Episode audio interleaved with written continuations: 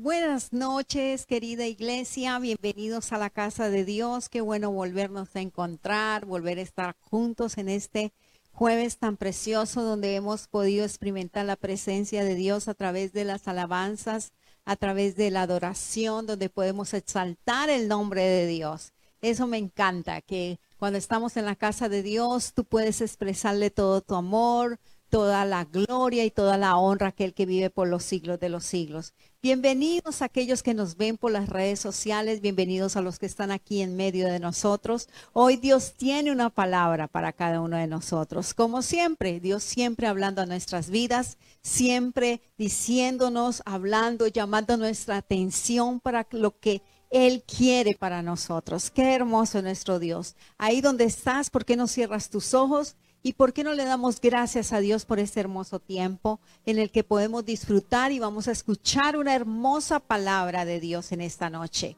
Señor, gracias. Gracias porque tú estás con nosotros. Gracias porque tu presencia está con nosotros, Señor. Y gracias porque tu Espíritu Santo habla en esta noche a cada una de nuestras vidas para ser mejores para tu honra y tu gloria, Señor. Gracias. Te bendecimos, Señor. Gracias, gracias. Bendice a mis hermanos que nos están escuchando allí desde sus casas, Señor. Que tu gloria sea sobre ellos de una forma maravillosa, Señor, que ellos puedan sentir tu presencia en ese lugar. Señor, gracias y que esta palabra abre a nuestros corazones y bendiga nuestras vidas en el nombre de Jesús. Amén y amén. En esta noche, mis hermanos, voy a hablarles acerca y todo el mes de octubre vamos a hablar de los milagros del Señor Jesús que hizo.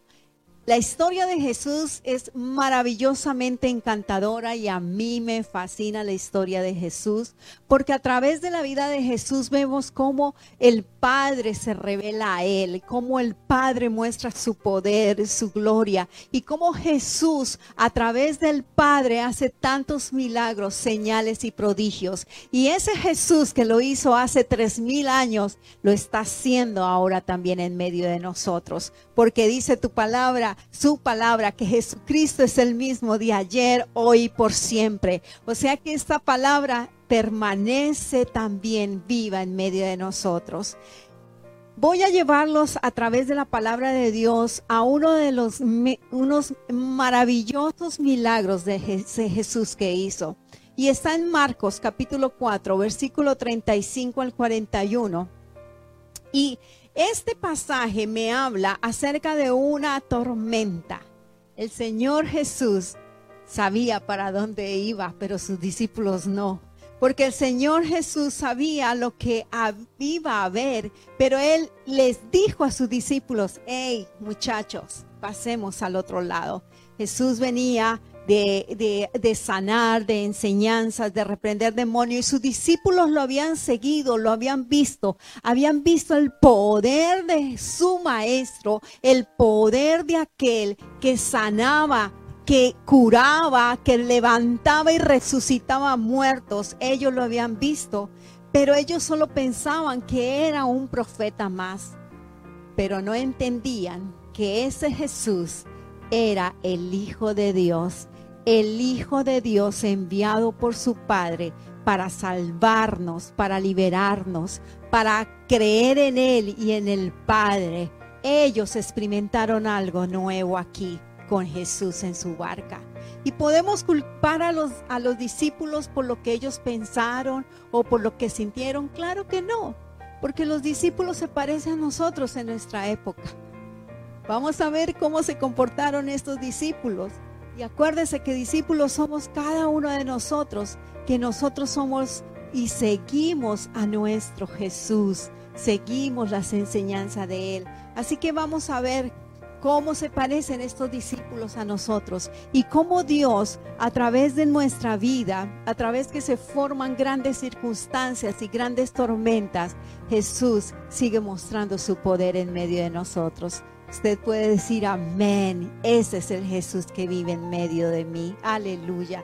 Y vamos a ir y lea y vamos a abrir nuestras Biblias en Marcos capítulo 4, versículo del 35 al 41 y lo voy a leer en la nueva traducción viviente. Amén. En el nombre del Padre, del Hijo y del Espíritu Santo. Amén y amén. Al atardecer Jesús dijo a sus discípulos, crucemos al otro lado del lago. Así que dejaron a las multitudes y salieron con Jesús en la barca, aunque otras barcas lo siguieron. Pronto se desató una tormenta feroz y las olas entraban en la barca, la cual empezó a llenarse de agua. Jesús estaba dormido en la parte posterior de la barca, con la cabeza recostada en una almohada. Los discípulos lo, despertaron. Maestro, ¿no te importa que nos ahoguemos? gritaron. Cuando Jesús se despertó, reprendió al viento y dijo a las olas, silencio, cálmese. De repente el viento se detuvo y hubo una gran calma. Luego les preguntó, ¿por qué tienen miedo? ¿Todavía no tienen fe?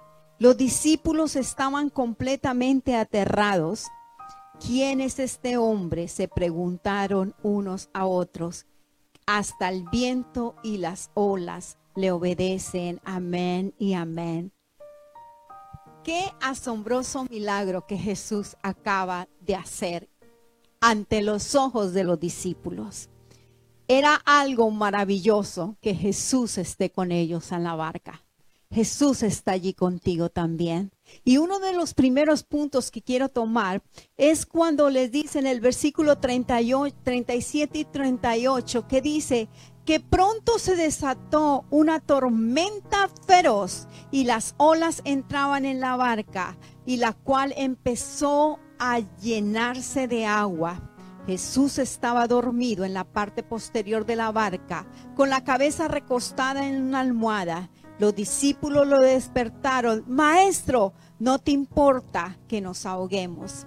Cuando las circunstancias en las cuales podemos vivir o una tormenta o todo lo que estemos viviendo alrededor se asemeja como a un huracán, a una gran, feroz y violenta tormenta.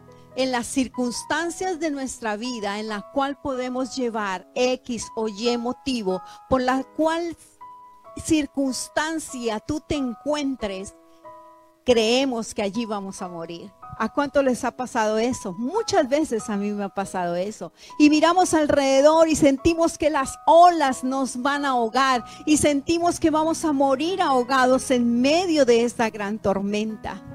Esto le estaba pasando a los discípulos. Aunque los discípulos, fíjese mi hermano, los discípulos eran pescadores, sabían de cómo lidiar con una barca, sabían de cómo lidiar con el tiempo, pero aún tú sabiendo que tú crees que lo sabes todo, necesitas de Jesús que vaya allí en tu barca.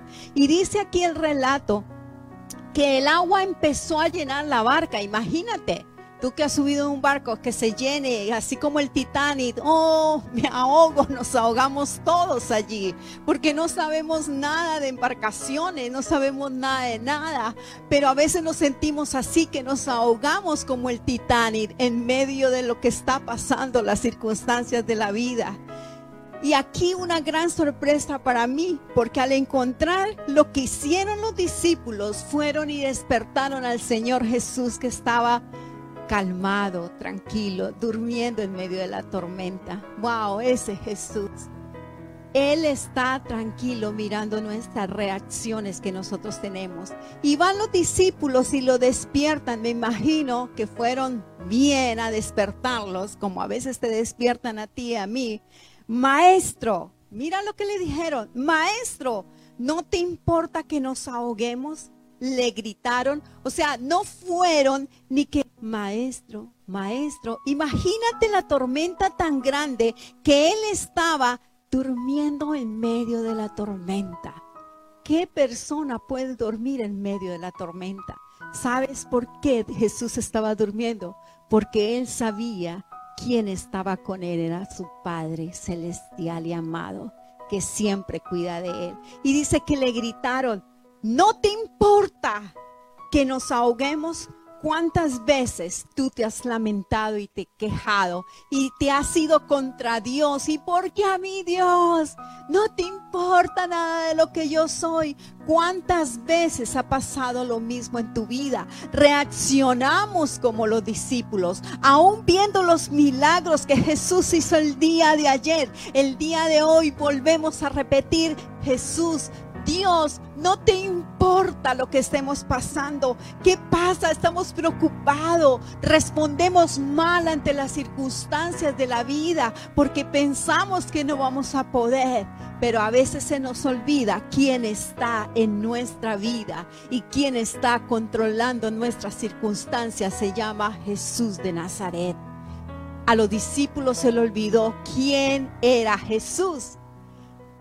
Jesús era el hombre, el maestro, como ellos lo llamaban, que había hecho milagros, me imagino dos horas antes cuando se apartó de la multitud. Y ellos miraban eso todos los días y en medio de una circunstancia se le olvidó quién estaba con ellos. ¿Quién estaba con ellos? Y fueron y le gritaron y me da y me da a entender que los discípulos todavía no sabían quién era ese Jesús que andaba con ellos. Y a veces nosotros hacemos lo que hacen los discípulos. Si yo soy tan bueno, ¿por qué me pasan estas cosas? Dios, ¿dónde estás para ayudarme? Dios, estoy aquí contigo. Estoy aquí contigo. Hay un libro en la palabra de Dios que se llama Lamentaciones y es el libro de, de, lloro, de quejas, porque el ser humano tiende a eso. El ser humano tiende a olvidar lo que Dios hizo hace una hora, pero si le pasa una mala circunstancia en el momento, tiende a olvidar lo que Dios ha hecho por cada uno de ellos. Aquí la palabra de Dios nos llama a tener y saber quién está con nosotros y en nuestra barca. Y Dios está con nosotros en nuestra barca. Dios está contigo. Dios está con tu familia. Dios está con tus hijos. Él sabe y Él conoce y Él tiene el control de la situación. Aquí vemos a unos discípulos desesperados. ¿Cuántas veces tú te has desesperado y no has podido ver la gloria de Dios en tu vida? Porque te afanas, porque piensas que va a morir, pero Dios no te va a dejar. Dios siempre tiene cuidado de ti. Y el segundo punto, luego está en el versículo 39. Mira qué maravilloso lo que dice una gran calma. Aleluya. Cuando Jesús se despertó, reprendió al viento y dijo a las olas, silencio, cálmense. De repente el viento se detuvo y hubo una gran calma. Jesús se despertado por la súplica de unos discípulos desesperados. ¿No nos parecemos nosotros a ellos? Claro que sí, claro que sí. Todos los días nos parecemos a ellos, pero esto es lo que quiere Jesús cambiar de nuestras vidas, que lo miremos a, Él. Y dice que Él se levanta con un, yo me lo imagino Jesús, se levanta tranquilo, se para y que lo que dice, le dice a las olas y al viento, hagan silencio, cálmense. Imagínate la seguridad y la autoridad que Jesús tenía. ¿Sabes por qué? Porque él hablaba con autoridad, porque él hablaba con seguridad, porque él sabía que el Padre estaba con él. Él sabía que el que estaba con él era el creador del mundo, era el que había creado el cielo y la tierra, era el que había creado toda la naturaleza. Y dice el Salmo 8 que todo está bajo nuestros pies, o sea que él sabía la autoridad que tenía para reprender y callar los vientos y callar esta tempestad. Y dice que cuando él habló, de repente hubo una gran calma. ¡Wow! El Señor Jesús una vez más nos demuestra que cuando tú te levantas en la palabra de Dios, cuando tú te levantas a hablar con autoridad, porque tú tienes la autoridad delegada por Dios y en el nombre de Jesús te levantas, todas las cosas están bajo tus pies. Maravilloso milagro. Y viene todo en calma. Y está todo en paz. Y maravillosamente ocurren los milagros que Dios hace en nuestro caminar y en nuestra vida. Hebreos 4.12, la parte A dice, Hebreos 4.12, la parte A dice, pues la palabra de Dios es viva y poderosa esa palabra en nuestra boca, esa palabra es poder en el nombre de Jesús de Nazaret. La palabra de Dios es viva y poderosa. La palabra de Dios puede calmar cualquier tempestad que haya alrededor de nosotros. La palabra de Dios calma tus emociones que están a veces arrebatados. La palabra de Dios calma tus pensamientos. La palabra de Dios trae paz, que es lo que necesitamos. El milagro más grande que nosotros podemos ver en medio de las circunstancias de nuestra vida, ¿sabes qué? Que tengas paz en medio de ti. Y Dios es tu paz. ¿Quién está en tu barca? El creador del cielo y de la tierra. Y ese creador te ha dado la autoridad para que tú te levantes y proclames esa palabra. Y seguimos con el relato. En el versículo 40, luego Jesús le preguntó, ¿por qué tienen miedo? ¿Todavía no tienen fe? Dos preguntas maravillosas que le hace aquí Jesús a sus discípulos. ¿Por qué tienen miedo? Todavía no tienen fe. El miedo y el temor y la duda siempre abren las puertas a la incredulidad. Cuando tú tienes temor, cuando tú tienes duda, no puedes ver más allá de lo que tú estás viendo alrededor. Abre las puertas a la incredulidad, a creer que Dios está contigo en medio de estas circunstancias, a creer que Dios te va a llevar y te va a pasar al otro lado como empezó este hermoso milagro diciéndole a sus discípulos. Porque aquí empezó Jesús pasaremos al otro lado. Pero los discípulos no sabían lo que iban a encontrar en medio de este pasar al otro lado. ¿Cuántas veces nosotros Dios nos guía para ir a un lugar o para hacer su voluntad, pero no sabemos lo que nos vamos a encontrar en el medio? Pero dice el Señor Jesús, oye, no te preocupes, pasarás al otro lado porque conmigo de mi mano vas a pasar al otro lado en el nombre de Jesús de Nazaret.